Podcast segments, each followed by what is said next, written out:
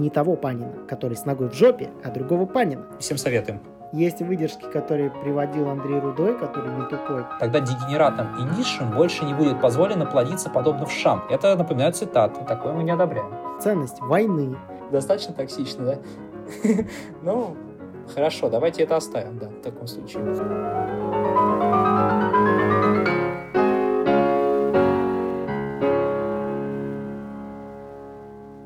Всем привет! С вами подкаст «Русский мужичок Говорун» и его ведущий я, Вадим. И я, Никита. В этом выпуске мы обсудим разные неодобряемые и осуждаемые теории и тем самым продолжим наш цикл о теориях равенства и неравенства. И не только о теориях, так как дальше мы будем говорить уже о том, как различные общества равенства и неравенства строились на протяжении всей истории. Да, а, и начать стоит, я думаю, с а, менее радикальной из них, это с национализма. Да, пожалуй. Да, ну, как мы понимаем, национализм — это э, это идеология, которая подразумевает э, нацию как э, государствообразующую структуру э, на основе общих черт в виде а, общей культуры, исторической памяти и общих а, глобальных целей. Ну да, то есть национализм, вопреки расхожему мнению, он не несет в себе в академическом смысле каких-то негативных коннотаций. То есть в России национализм ассоциируется с э, различными зигометами, которых мы не одобряем, начала нулевых и конца 90-х. То есть общество память там, ну и, и же с ними. Но по факту национализм это просто такая концепция, которая ставит нацию во главе э, образования государства. И поэтому прежде всего стоит, наверное, поговорить о том, что такое нация. Бенедикт Андерсон, исследователь нации и национализма, называет нацию неким воображаемым политическим сообществом, которое воображается как одновременно что-то ограниченное, но при этом суверенное. И более того, э, например, наш самый любимый политик за всю историю человечества Иосиф Виссарионович Сталин определял нацию... А, который, кстати, в 2012 году был одним из самых по, по, по опросам был да, самым популярным и которого мы одобряем и не одобряем, э, называл нацию... Э, и... Мы, подожди, которого мы одобряем во время Второй мировой войны, потому что по закону не имеем права его не одобрять в это время. Да. И это очень важно. Мы одобряем Сталина во время Второй мировой войны, мы не одобряем Сталина во все остальные времена. Так что имейте да. в виду. Но, но наше одобрение и неодобрение действует исключительно согласно букве закона. Верно, конечно, конечно, конечно. Мы вообще живем по закону. Закон да. И, собственно, по мнению Сталина, Всем нация советую. – это исторически сложившаяся устойчивая общность людей, возникшая на базе общности языка, территории, экономической жизни и психологического склада.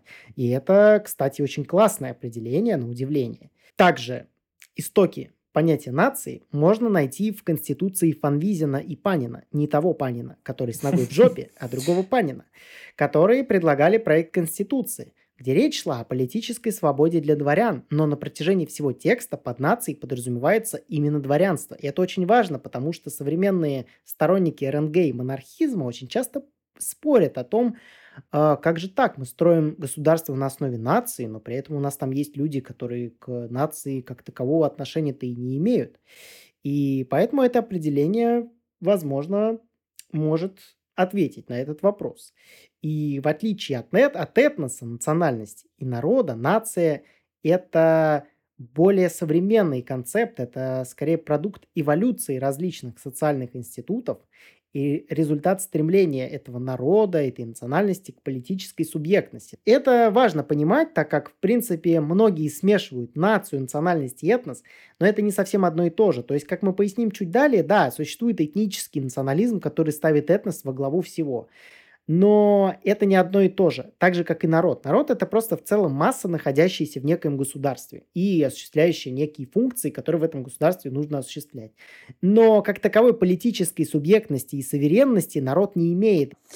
А, да, а, здесь важно понимать, что, по мнению такого исследователя, как Мирослав Хрох, а, нация проходит а, несколько этапов развития. То есть на первой стадии происходит развитие национальной культуры, которая основана на местном языке, его использовании в образовании, управлении экономической жизнью. То есть нация осознает свои корни, формируется один из столпов любой нации – это историческая память. На следующей стадии происходит обретение гражданских прав и политического самоуправления. Сначала в форме автономии, а вследствие этого уже и независимости этой нации. Вот. Ну да, и, кстати, как бы ни было печально, мы сейчас находимся как раз на второй стадии. А, на третьей да, стадии в процессе мы, мы не были... находимся. Мы в да, процессе. но, к сожалению, и то на второй стадии скорее ближе к началу. Ну да, как бы на второй стадии в процессе стремления. И конечной целью Хроху видится создание завершенной социальной структуры, которая пронизывает всю этническую группу, включает образованные элиты, классы чиновников и предпринимателей, но также он говорит там о свободных крестьянах, организованных рабочих, то есть о всех классах, о всех частях социальной иерархии. Да. Ну да, да. То есть перенося на современность, это ну, не крестьяне и рабочие, а просто да, да, да. скорее такой, э, ну, да, сюда Любые можно... социальные слои. Ну да, да, да, да. да.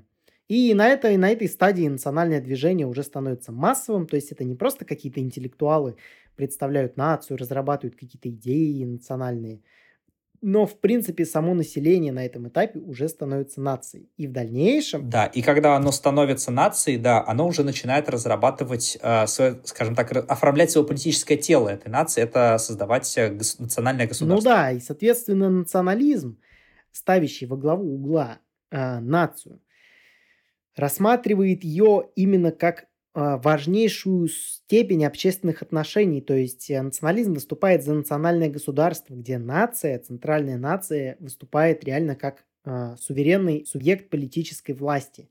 Э, будь то там демократия, не демократия, то есть есть национал-демократы, да, но в данном случае имеется в виду, что у нас не происходит такого, что, э, скажем так, центральная нация в стране ограничивает, не то что ограничивается в правах, а в принципе задвигается по сравнению с национальными элитами. Так э, происходит в одной стране, которую вы, скорее всего, знаете. Вот. Мы ее называть не будем, но страна эта вам знакома, вы про нее часто читаете, скорее всего, в новостях. Вот есть, короче, такая страна. Да, а, я бы хотел дальше выделить, наверное, основные типы национализма. И первый из них это этнический национализм, то есть, э, который, соответственно, да, учитывает этническое происхождение человека. И мы его не одобряем. Неким, цен... да, неким центристским э, национализмом можно назвать гражданский национализм, который это же самое разнообразие там индивидуумов и их групп не воспринимает не как проблему, в отличие от этнического национализма, а воспринимает их как должное. И можно выделить, наверное, ну я не знаю даже как это назвать, наверное, некий левый национализм, э, да, который предполагает а, объединение этнических националистов по всему миру, типа там евразийцев в России, исламистов в странах с мусульманским большинством, там антисионистов, а, для того, чтобы противостоять новому мировому порядку в виде глобализации. Ну, это как бы Такое я вот, лично я такое не одобряю. Ну да, типа анархонационализм, так сказать. Я такое тоже не одобряю, да, это такое ни туда, ни сюда, скажем так. То есть гражданский национализм – это скорее такая позиция предельно ясная. В принципе, примеры формирования, примеры гражданской Примеры гражданского национализма, в принципе, наверное, вы можете наблюдать в Российской империи, где как такового ущемления нации не происходило, но в точности тех же прав в плане передвижения, в, например, в дворянство они не имели. То есть там были определенные ограничения, но там не было репрессий. То есть м- все было более гладко. А автономный национализм, ну, как бы, по сути, чем там евразийцы в России, там, у, что может быть у них общество с исламистами в странах с мусульманским большинством? Но а, если одни ну, хотят да. жить э, по законам, там, условно, европейским, а вторые по законам шариата. Ну, то есть, э, эти объединения, ну, как бы, у них нет, у них ну, минимальное да, количество как бы... точек соприкосновения, или их нет вовсе, поэтому смысла в этом нет Да, то есть я вообще, в принципе, не понимаю, как автономные националисты выделяют в таком случае, как они видят себе нацию. То есть, где здесь вообще речь о какой-то культуре. То есть о какой культуре здесь речь? То есть, например, русские националисты видят европейскую культуру и русскую культуру как часть европейской в определенном смысле видят неким таким м- бастионом. Но как это все видит автономный национализм, я себе даже не могу представить. То есть мне, к, сож... к счастью или к сожалению, не довелось пообщаться ни с одним автономным националистом. Если ты нас слушаешь, приходи на подкаст, и мы обсудим, потому что мне очень, очень интересно, как вообще ты все это видишь. Это реально интересно. То есть, если нацболы, которые совмещают в себе большевизм, национализм, как-то это все увязывают, как это делаете вы, я даже себе не представляю. Но о нацболах мы отдельно поговорим, это как бы не тема вообще сегодняшнего подкаста, поэтому... Вот. И предлагаю постепенно из темы национализма перейти к более радикальной теме и к термину, который, вы, который однозначно входит в топ-5 э, российских пропагандистов и э, терминов, которыми люди называют друг друга. Топ-5 да, да, да. И, и те, это термин, которым люди часто называют терминов. друг друга, иногда адекватно, иногда абсолютно неприменимо. Это фашизм. Вот. А, поскольку фашизм... Да. Не одобряем, который мы тоже. А, да, а, фашизм в целом это абстрактное понятие, но у него есть несколько основных черт, э, присущие э, ну, э, всем тоталитарным идеологиям, коими является в том числе и фашизм, я предлагаю их а, обозначить. То есть первое – это огосударствление всех сторон жизни посредством создания системы а, массовых организаций, подконтрольных правительству. А, второе – это насильственные… Ну, то есть, да, в данном случае, я так понимаю, мы фашизм – как бы возводим в такое общее бытовое понятие, потому что, ну, как бы наш слушатель, я думаю, вы понимаете, что фашизм чисто исторический. Фашизм это итальянский да, нацизм, да. ну а нацизм это немецкий нацизм. Но мы будем просто все это называть фашизм, который мы не одобряем, потому что мы ну, проведем потом чуть позже нек, некую, некую черту между этими понятиями, но ну, в да. целом а, основы у них а, в целом одни и те же. А, значит, э, второй момент – это насильственные методы подавления инакомыслия и любой оппозиции, то есть различных меньшинств, в том числе и сексуальных. То есть, опять же, это связано а, с тем, что а, связано с третьим пунктом, который а, предполагает вождизм а, культ, не, и некий культ личности, потому что, а, который предполагает, опять же, в свою очередь, что м, люди должны объединяться государство и все люди в нем должны объединяться вокруг некой центральной идеи, и ничто не должно мешать этому единению людей. И под этим предлогом государство репрессирует всех несогласных с ним. А третье – это тотальная система идеологического контроля, направленная на развитие и приумножение нации, сплочение народа под единым идеологическим строем. То есть массовая пропаганда, направленная на вбивание в голову людей одной единственной конкретной идеи, актуальной для, собственно, того же фашизма. Ну да, при том зачастую на этом этапе фашизм, нацизм обращается к сакральным каким-то идеям, то есть там вы можете вспомнить общество, общество Тули, АННР, различные да, институты, да, да. которые изучали сакральные либеральные теории об арийцах, там, славяно-ариях, ариях там, и так далее. Ну, тут как бы, тут дебри те еще, поэтому хотите разобраться, разбирайтесь. Да, а также для, для фашизма свойственна культивация консервативных и националистических идей именно в их радикальную, крайнюю степень.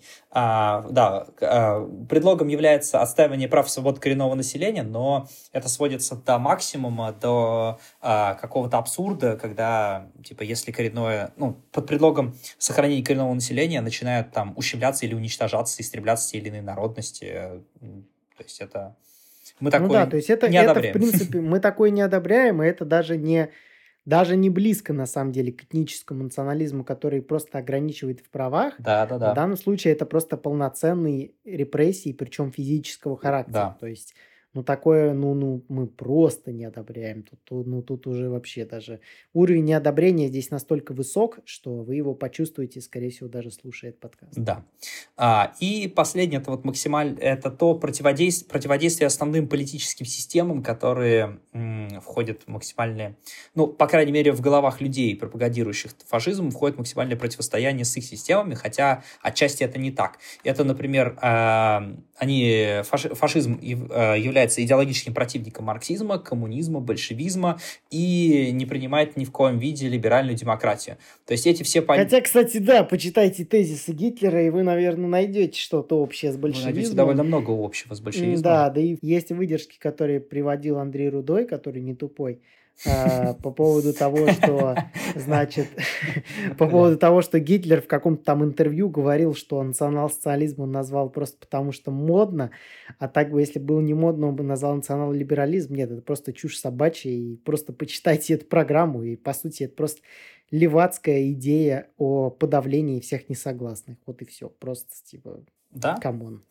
Вот, то есть из э, фашизма можно выделить, э, естественно, основоположника, это итальянский фашизм, который был создан Муссолини в, 2000, в 1919 году, создавшим Итальянский союз борьбы, который позже стал национальной фашистской партией, вот, которая в 22 году, свою очередь, уже захватила власть и, соответственно, получила со временем парламентское большинство, стала правящей партией. То есть... Кстати, да, по поводу итальянского фашизма немножко поясню, почему вообще в Италии это вдруг стало популярным, в Италии были итальянские футуристы, которые на первый взгляд, ну, зная русских футуристов, можно сказать, что, наверное, это тоже какие-то леваки. Но нет, а, итальянский футуризм, он восхвалял довольно элитарные ценности, то есть через искусство во-первых, искусство было реально элитарным, как в целом и русский футуризм, русский авангард, он по факту тоже был довольно элитарным. Если вы посмотрите на судьбу некоторых композиторов, некоторых художников, некоторых поэтов, их тоже репрессировали за слишком э, высокий уровень, так сказать, непонятности для населения. Но итальянский футуризм, он изначально провозглашал ценность войны, ценность Италии как суверенной нации, ценность э, воспитания пролетариата как э, жестких патриотов, э, как борьбу против неграмотности, как... Э, то есть итальянский футуризм, да, у него были классные идеи по поводу, в принципе, именно как раз футуристического развития, то есть развития железных дорог, новых путей каких-то. Но в целом эта идея, она очень серьезно повлияла, то есть Филиппо Томазо Маринетти, он повлиял на итальянский фашизм как раз-таки своими идеями. Итальянский футуризм, к сожалению, несмотря на его реально интересные заслуги с точки зрения культурологии, все-таки оказал серьезное печальное влияние на итальянский фашизм, который мы не одобряем. Основополагающие моменты итальянского фашизма, а, собственно, сам Муссолини зафиксировал в своем эссе, которое называлось «Доктрина фашизма». Вот. Это национализм, идеализм, религиозность, коллективизм, корпоративизм, этатизм, милитаризм, антисоциализм, либерализм и империализм. Вот, то есть а, в эконом... Большое количество неодобряемых нашими нами терминов. Ну да, да. А, в экономическом плане фашизм продвигал собственный вариант а, корпоративизма, который заключался в том, что значит, государство создает некие отраслевые корпорации, в которых а, есть два вида представителей. Первое представители это, это предприниматели, представители бизнеса, и вторая часть это представители представители профсоюзов. Они находятся там в равных частях, а, которые, они имеют некие ограниченные экономические полномочия, потому что а, максимальные полномочия имеет только государство.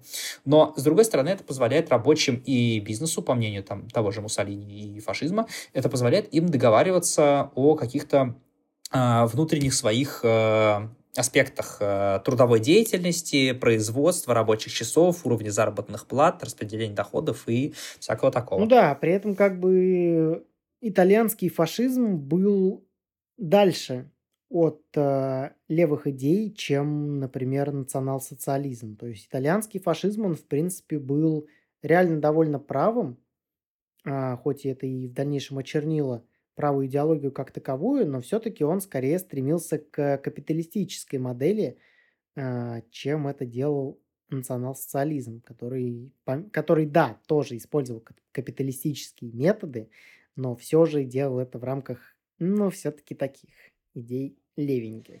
Да, ну, национал-социализм, во-первых, э, ну, капитализму имел такое опосредованное отношение, потому что, с одной стороны, мелкие лавочники... Ну, о свободном рынке там речи и не шло, скажем. Не, ну, почему, кстати, отчасти шло, потому что мелкие лавочники действительно... Ну, я не, не скажу сейчас, в какой степени, о, о каких доходах конкретно этих лавочников идет речь, кого можно было бы считать э, там малым бизнесом, я такими цифрами не обладаю, но в общих чертах мелким лавочникам, условно, когда ты держишь свою хлеб, э, хлебопекарную палатку, можно было действительно действительно существовать в рамках свободной торговли.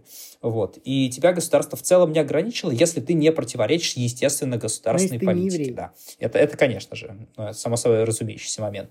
Вот. Но, опять же, крупные корпорации не могли абсолютно никак существовать без э, государственного вмешательства, как, например, была история с Фердинандом Порше, к которому Гитлер пришел и сказал, а почему ты, мистер, продаешь так дорого автомобили э, вот, за полторы тысячи дойче марок, а продавай их нашим гражданам за тысячу дойче марок, а иначе ну, ты понимаешь сам последствия.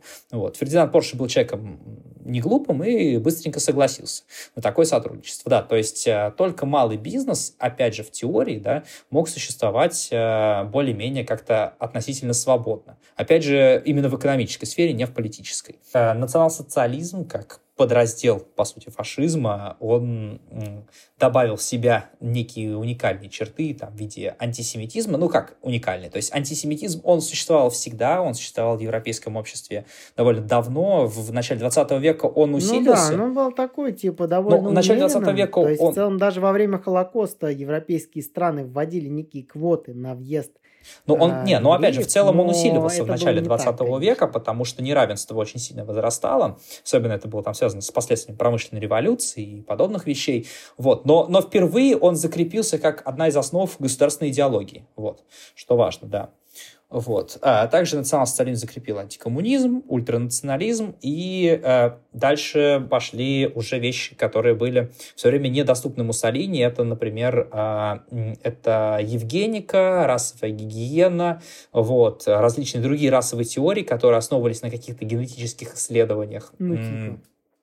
Ну, ну, типа, да, это важно сказать. Ну, типа, потому что, а, опять же, эти все люди работали на правящую партию Германии, на НСДАП. Многие так называемые исследования рас э, в нацистской Германии, которые мы не одобряем, были э, очень условно привязаны к науке. То есть они были осуществлены в институтах, которые изначально были политически ангажированы, поэтому даже Клаус Фердинанд, который э, создал теорию о духовной расе, был не очень одобряем в нацистской Германии, хотя сейчас даже некоторые музеи Холокоста приводят его в пример человека, спасшего евреев. То есть это человек, который в рамках этой существующей системы э, заявлял о том, что вообще-то евреи, ну, с духовной точки зрения не так уж и вредоносны, как об этом говорит правящая элита. Да, а, и теперь стоит, я думаю, кратко упомянуть русский фашизм. Да, если кто не знал, такой был. Э, русский фашизм э, активно развивался в 30-е 40-е годы, симпатизировал в первую очередь именно к итальянскому фашизму. Вот. Э, его основными чертами был антисоветизм и частично был антисемитизм. В основном его приверженцами были белые мигрантские круги, то есть беглые русские имперские белые, которые проживали в Германии, в Маньчжурии, ну то есть в современном Китае, в США. И основой своей исходил к движению, известно вам, наверное, как «Черная сотня». Вот. А... Кстати, про черную сотню вот немножко уточню, потому что это такой комплекс названий разных движений. Э, это такое объединяющее название для разных движений. Но они так и назывались, да, черносотенцы. Их, в принципе, было довольно... В целом, да, да, их было довольно много, но это Тема, на удивление, мало исследована в советской и российской историографии, и многие, например, еврейские погромы, которые приписываются Черной сотне, на самом деле их просто не было. То есть Черная сотня вообще-то, в принципе, появилась уже после того, как еврейские погромы начались в принципе, и некоторые политические убийства, какие-то погромы приписываются черной сотне ошибочно. То есть, если вы почитаете современные монографии, современные, основанные уже на исторических документах, то есть не советские, вы заметите, что черная сотня это не совсем то, ну, что вообще принято под этим подразумевать. То есть черная сотня, да, это действительно были правые монархистские движения, но вот такой лютой радикальщины, о которых говорил Советский Союз, они просто не делали. И в этом плане русский фашизм основывался на них именно с идеологической точки зрения. То есть эти люди были за реставрацию монархии, ну и оно и понятно, потому что прям буквально после революции, естественно, первые идеи, которые у правых людей возникали, это было именно вернуть все как было и откатить вот это вот, что только что произошло. Да. Поэтому, да. А, да, про черную сотню и подобные э, радикальные движения мы будем однозначно делать в дальнейшем выпуске, так что да, следите да, за нашими я думаю, что про черную... Следите, да, потому что про черную сотню эта тема такая очень интересная. По ней есть буквально несколько монографий, реально стоящих внимания. И я думаю, что мы о них расскажем в отдельном выпуске довольно подробно. И главным идеологом русского фашизма был Константин Радзаевский, который основал Российскую числе, фашистскую да. партию. Да. Вот. А, активную деятельность партия вела а, только в Маньчжурии, в Германии, в США. Активной деятельностью не отличалась. Вот. Ну и, как мы уже говорили в самом начале, а, русские фашисты во время наступления, во время Второй мировой войны а, вомкнули в ряды русских коллаборационистов. Соответственно, теперь вполне логично было бы продолжить о фашизме, о нацизме и его современном виде, это неонацизм. То есть неонацизм — это взгляды, которые появились у людей после Второй мировой войны. А, они проповедуют, проповедуют национал-социалистические или около короче, или некие подобные взгляды, да. Короче, это, по сути, те люди, которые просто не попустились э, со времен того, как э, данная идеология была уничтожена Нюрнбергским процессом и, в принципе, обществом. Они не попустились, а возродили это. То есть Но уже с некими Польша, новыми например, чертами, есть. да. А че? Ну да, да, чтобы встроиться, соответственно, в современную систему, вот. Ну, как бы неонацизм, да, мы тоже не одобряем, несмотря на то, что он строился в системе. Одно из э, таких важных э, отличий неонацизма от классического нацизма является в том, что э, классический нацизм подразумевал идеальными, единственно э, допустимыми для скажем так, для создания новой человеческой нации основы э, это нордических и германских народов, да, а современные неонацисты считают такими народами в целом народы Западной Европы, а нордические и германские народы они считают наиболее расово чистыми например. При этом а, современные неонацисты, они, конечно, уделяют намного больше внимания растущей, растущей численности неких цветных рас, а, то есть любых а, не белых людей, которые приезжают там из других регионов мира а, в исконно а, а, европейские государства, да, там, где преимущественно всегда было белое население. Вот. Но при этом, тем не менее, главным противником они все равно продолжают считать евреев и со всеми отсылками к теориям жидомасонского заговора и подобным забавным вещам. И теперь, я думаю, стоит поговорить о том, на чем основывался весь вот этот шизоидный, неодобряемый нами бред, и это расизм. Да, а, в первую очередь, конечно, это белый расизм, а, который подразумевает тот факт, что белые, белая раса, так называемая, а, является главенствующей на территории всего земного шара, вот, и, соответственно, она по всем, а, по всем пунктам своего развития, физическим, интеллектуальным и любым каким, а, каким бы то ни было другим, превосходит все остальные расы и нации. А, ну, тут, конечно, стоит отметить, что этот белый расизм, он выливается из того, что подавляющее большинство достижений в истории человечества совершили именно белые люди, что глупо отрицать, потому что об этом говорит нам история. Понятно, что это, а, естественно, это было возможно исключительно за счет того, что белая нация, а, белая раса, точнее, угнетала кучу людей из других континентов и из других государств и каких-то других территориальных образований, вот. Однако это непреложный факт, который дает, в принципе, некую базу для белых расистов э, для создать подобных утверждений. Ну да, то есть можете почитать как бы в первую очередь разделяете расологию и расоведение, то есть расология чаще всего упирается именно в какие-то сакральные представления о расе, а вот расоведение, оно как раз-таки говорит о том, что расы разные. Это не значит, что какая-то раса хуже, какая-то раса лучше. Просто, например, есть такой исследователь Ричард Лин, а, у него есть книга а, «Расовые различия в интеллекте», в котором он исследует этот феномен как итог а, расы не хуже и не лучше других рас. Просто кто-то лучше в чем-то одном, кто-то лучше в чем-то другом. Вот и все. Это не значит, что нам нужно всех уравнивать, и это не значит, что нам нужно всех дискриминировать. А, также важно сказать, что существовал и черный расизм. Да, и... Хотя считается, что стрелочка угнетения не поворачивается. Однако она поворачивается и Однако поворачивается. она поворачивается очень легко. Да, и по сути первые зачатки Кстати, появились... черный расизм мы тоже не одобряем, я думаю. Ну, естественно, мы естественно, не одобряем никакого черного расизма. Все, да. да. И а... белого. На самом деле, э, современное общество, оно как э, сырок в глазури, оно внутри все белое, а снаружи все черное. Ну, это я подумаю, вырезать Как сырок Даю Александрова. Он внутри белый и вкусный, но снаружи он черный Смотри, нет, это вообще это супер тонкая аналогия, потому что, смотри, он снаружи в черной глазури, внутри он белый, а посередине он желтый. И все...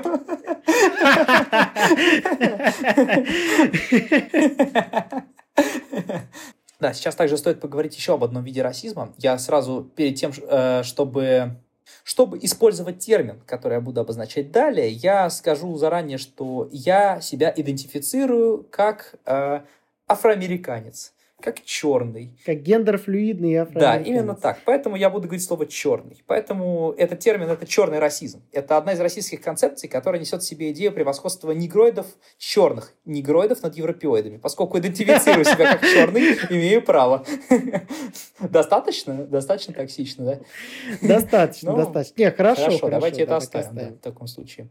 А, значит, э, эта идея берет свое начало примерно в 20-е годы 20 века а, и их лидер Лидер этого движения, активный деятель Маркус Гарви, основывает Всемирную ассоциацию по улучшению положения негров. А в своих речах и убеждениях Гарви придавал большое значение расовой чистоте негров предлагал всем американским гражданам африканского происхождения переселиться в Африку, чтобы не смешиваться с так называемыми белыми дьяволами. Но, однако, почему-то по неизвестной причине его идеи не снискали особой популярности, и афроамериканцы, которые были очень жестко угнетаемы, а, тем не менее, почему-то не захотели переселяться обратно в Африку, что очень странно. Вот. Блин, странно вообще, а что это они? Что это они? Не знаю. Не знаю, не знаю что мои, почему мои братья не хотели переселяться. Своих последователей Гарви называл новыми неграми призывал гордиться тем, что они черные. Слушай, как новые правые почти. По сути, да. На, на удивление, на, этой, на почве расизма Гарви сблизился с Куклус-кланом. Серьезно? Да. Вот, потому что они тоже поддерживали идеи расизма, только белого, но, тем не менее, сходство оказалось у них больше. Жажда к разделению по цвету кожи оказалась выше, чем разница в этом цвете. В дальнейшем черный расизм получил развитие в 60-е годы с приходом двух новых ярких и харизматичных лидеров, одного из которых вы однозначно знаете, это Мартин Лютер Кинг. А, Кинг выступал за ненасильственное сопротивление дискриминации, вот. А, однако существовал... А, так, чтобы да. вы не думали, что ненасильственный протест черных э, сыграл основную роль, за плечами Мартина Лютера Кинга был Мальком Икс, и мы его не одобряем, потому что... Однозначно не одобряем Малькома Икс. Да, то есть э, в данном случае за плечами Мартина Лютера Кинга, сторонника ненасильственного протеста, стоял Малькольм Икс, сторонник насильственного протеста. Поэтому э, в данном случае однозначно говорить о том, что свободу темнокожим которую до сих пор не признают сторонники БЛМ, дал Мартин Лютер Кинг с его ненасильственными это методами, не совсем корректно. это было бы довольно странно, да, это не совсем реально корректно. Да, то есть у Малькольма Икса было, было свое движение, которое называлось «Нация ислама». Вот. А, оно в целом было достаточно радикальным а, с точки зрения высказываний и их проповедей. Вот. Однако они старались воздерживаться от каких-то активных действий. После убийства Малькольма Икса а, к делу перешла партия черных пантер, основанная Хью Ньютона. Возникла как ответ на многочисленные случаи полицейского насилия по отношению к жителям черного гетто. Вот. А в первое время а, существования черные пантеры высказывали свое недовольство на законных основаниях. Они делали достаточно интересную вещь. Они ходили по улицам со вставленными в дробовик патронами, не досылая их в патронник. То есть по американскому законодательству такое оружие считалось незаряженным. Или, например, они ездили вооруженные вот как раз такими дробовиками, заряженные по такому принципу. Они ездили а, по улицам за полицейскими машинами, не нарушая правил дорожного движения. Естественно, это очень сильно напрягало американских полицейских которые в преимуществе на тот момент, естественно, были белые. Интересно, откуда же тогда взялся расизм среди полицейских в 90-е годы? Да, а со временем подобные движения действительно получили массовый отклик у общества, а, с чем была а, связана программа президента Линдона Джонсона, которая была направлена в 1964-1965 годах на искоренение массовой дискриминации черных. Вот, впоследствии предоставление им тех же самых прав, как э, и у белых. Вот. А со временем, конечно, эту дискриминацию заменила такая неявная дискриминация, как, например, притеснение там, при приеме на работу и так далее. Вот. Однако последствия суммарные всех этих течений вы можете видеть сейчас э, с началом появления позитивной дискриминации. Я думаю, знаешь, что, знаете, что это такое? Ну да. Что, ну да, я думаю, ты что-нибудь скажешь.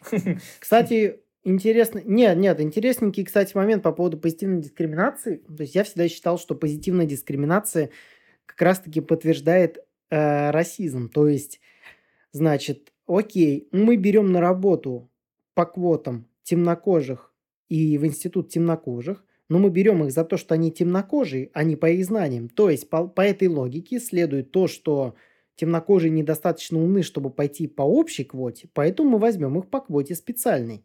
Разве это не расизм? По-моему, это расизм. То есть люди просто специально сегрегируют общество э, для того, чтобы продвинуть другую часть этого общества. Но, по-моему, это выглядит как очевидный расизм. Конечно. Э, то же самое касается и трансгендеров. То есть, причем это проникает во все сферы. Сейчас, конечно, речь не о трансгендерах, но тем не менее, э, в, например, в музейном кодексе международном есть э, четкое указание по поводу того, что в музеях должна быть diversity и нужно по определенным квотам брать трансгендеров и темнокожих.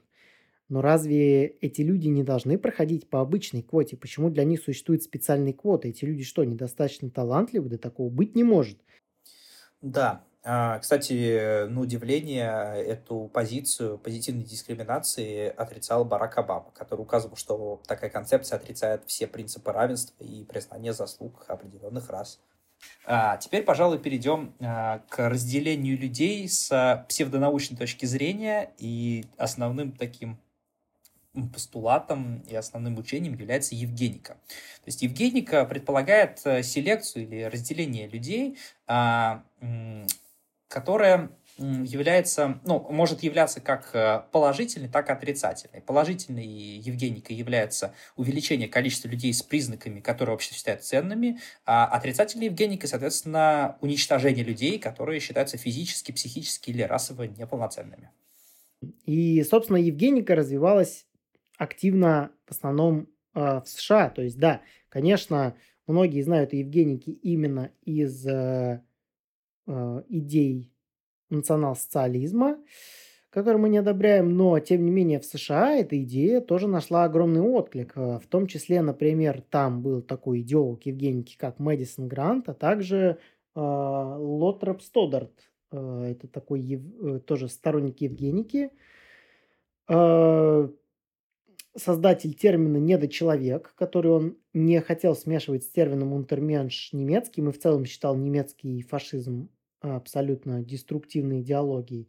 Но защиту Евгеники Лотард, э, Лотроп Стодарт приводил такой довод, что э, незаурядный генетический человек при получении превосходства в уравниловке Э, получит э, большие лидерские качества, так как э, левые идеи и, в принципе, вырожденческие, по мнению Лотропа Стодарта, идеи являются более понятными. И, соответственно, Лотроп Стодарт приводил три критерия деградации нации.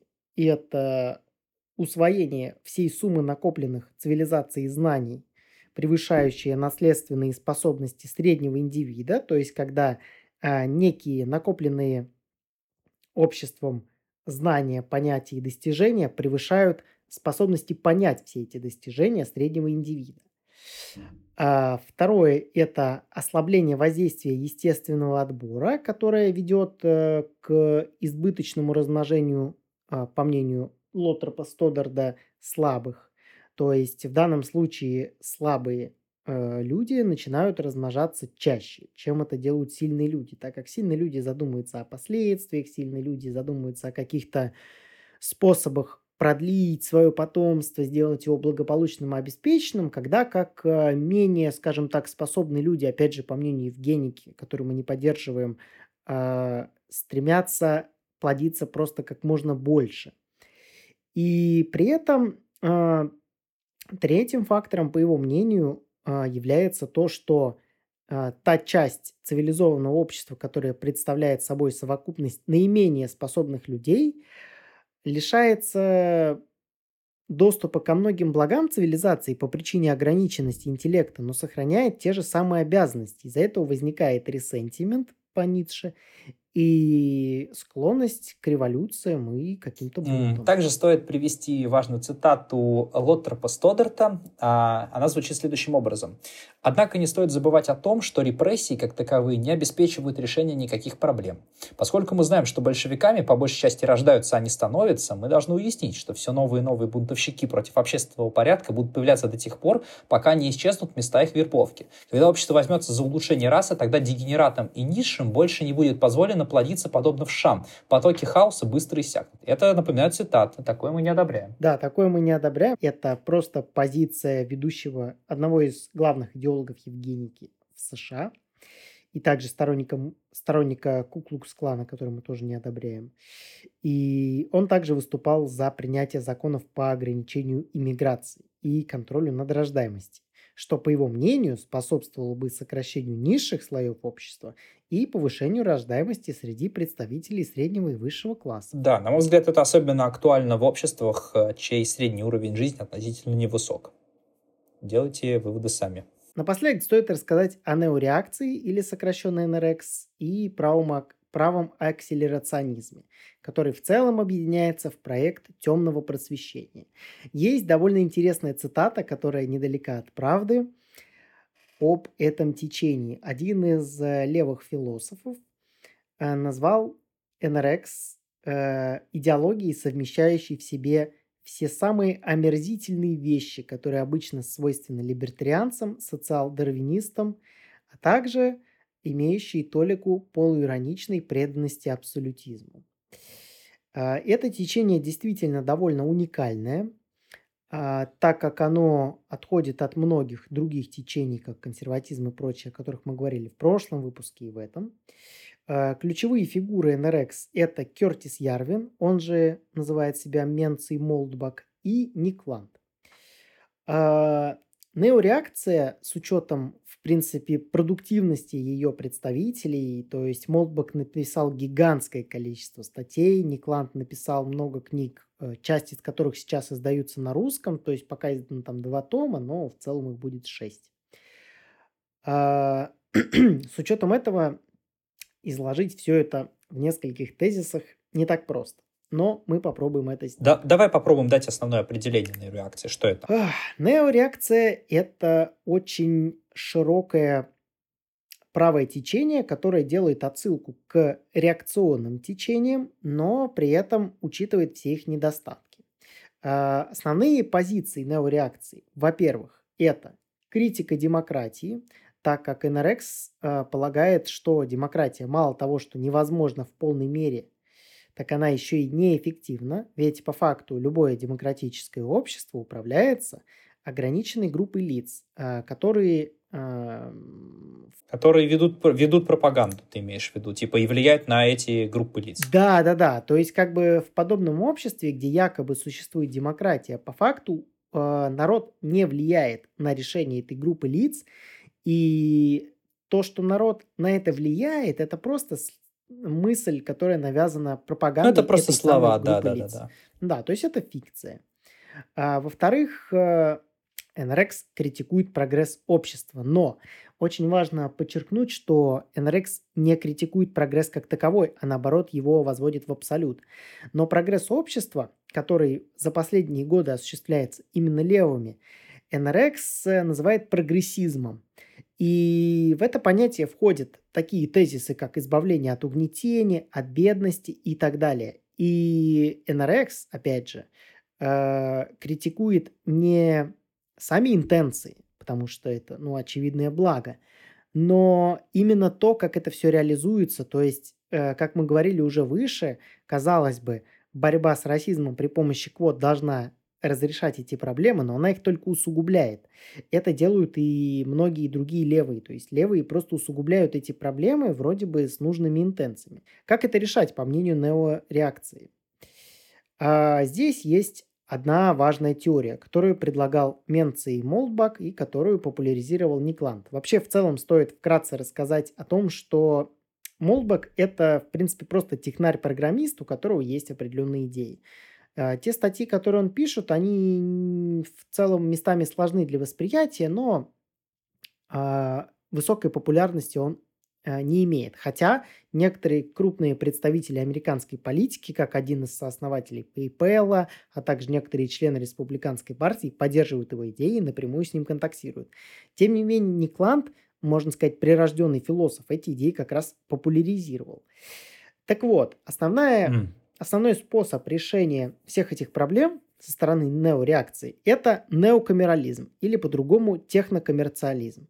В данном случае, а, по их мнению, государство является просто корпорацией. То есть это не какие-то возвышенные представления о государстве, это просто корпорация, буквально компания, которая а, финансовыми стимулами к максимальной эффективности и конкурентоспособности среди других корпораций просто принуждается к эффективному развитию.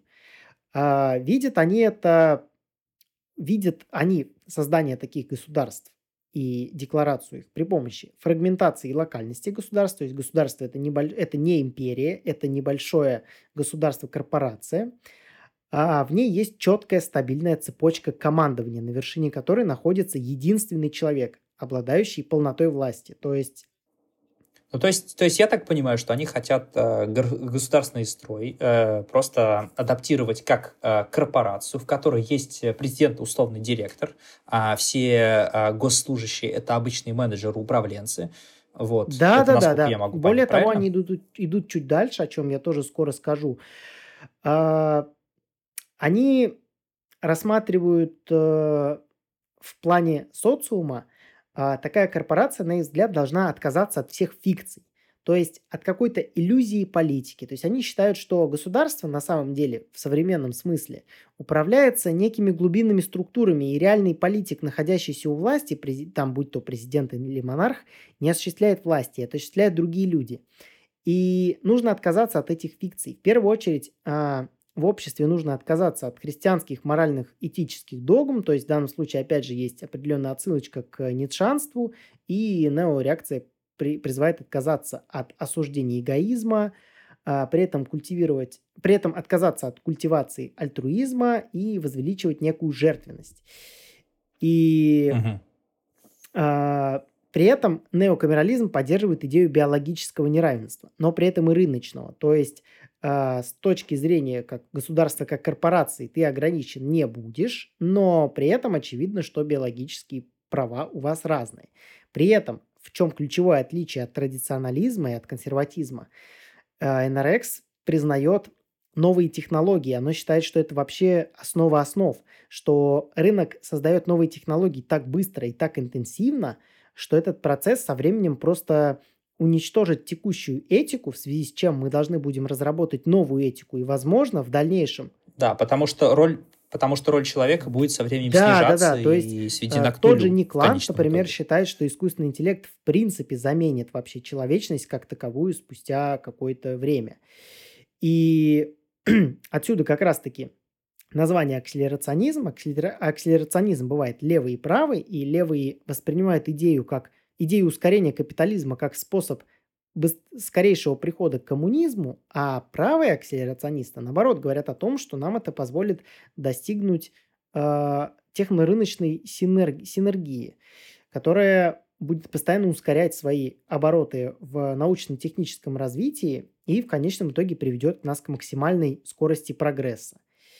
И при этом, соответственно, они отрицают свою причастность к консерватизму, потому что консерватизм, по их мнению, это просто фикция, которая создает иллюзию демократии, типа равенства разных позиций.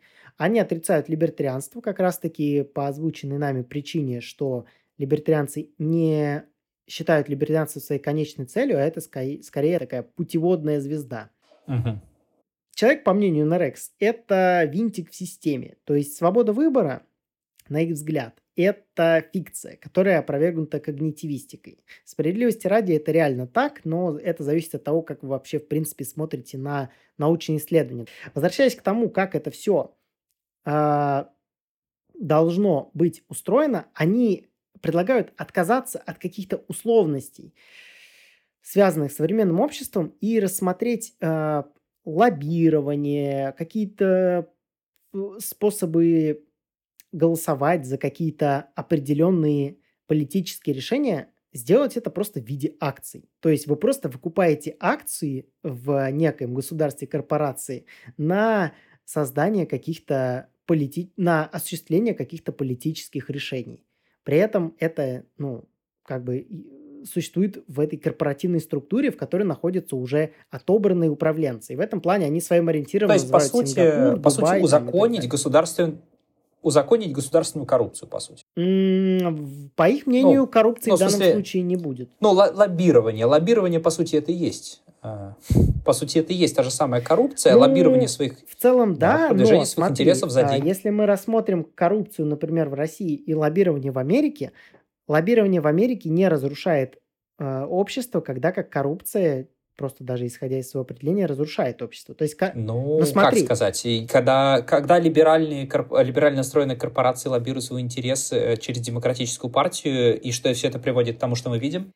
Да, но разница здесь, разница здесь в том, что лоббирование задекларировано, и ты можешь увидеть, какие решения были пролоббированы, а коррупция происходит скрыто, и ты никогда не узнаешь, какие ну, решения... Не все, я уверен далеко, что не все решения были пролоббированы, раскрыты и абсолютно всем доступны. И с точки зрения цены этих Нет, решений, я, да. я тоже полностью с этим согласен, и с этим согласны и NRX. То есть они считают, что такие вещи, они должны быть по типу акций на финансовой бирже. То есть ты реально покупаешь акции на осуществление того или иного решения, и это полностью прозрачно, это всем видно. Если ты не хочешь этого, ты просто накопи денег и перебей эти акции и сделай лучше.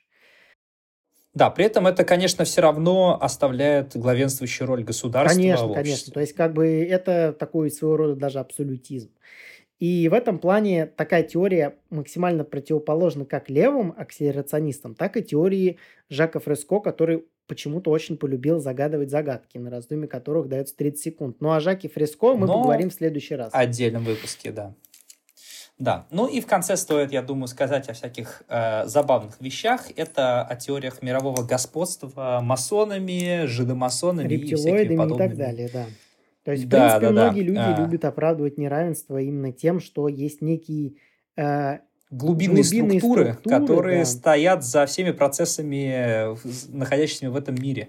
Что некое общество вольных каменщиков э, способно, способно менять этот мир, э, изменять все его процессы, заниматься э, установкой вышкой 5G, шпированием, прививками и всякими подобными ну вещами. Ну да, то есть в данном случае не совсем понятно, то ли это идея скинутая откуда-то сверху, чтобы люди отвлеклись от реальной политики, то ли это реальная шиза среди народа, который просто уже не знает, где найти себе спасение от чудовищного неравенства. Ну или да, как, как его оправдать, как оправдать себя и свою недееспособность. Да, да, да, да. То есть Подобные теории, они строятся всегда по одному и тому же принципу, то есть всегда находится некий виновный, которого ты не можешь прямо сейчас поймать и наказать, и идентифицировать, и ты просто пытаешься привязать к этому виновному разных других людей. Это может быть Билл Гейтс, это может быть Трамп, это может быть Байден, что угодно, может быть теория Куанон и так mm-hmm. далее. Так что, да, конспирология это такой...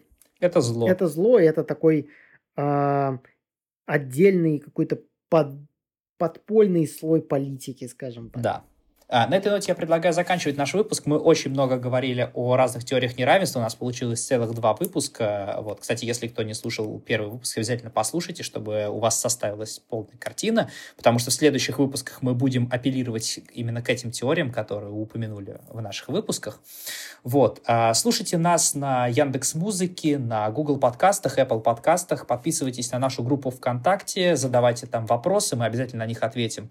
Также у нас есть телеграм-канал, подписывайтесь подписывайтесь на него, задавайте там свои вопросы. Мы туда выкладываем наши подкасты и еще много всего интересного.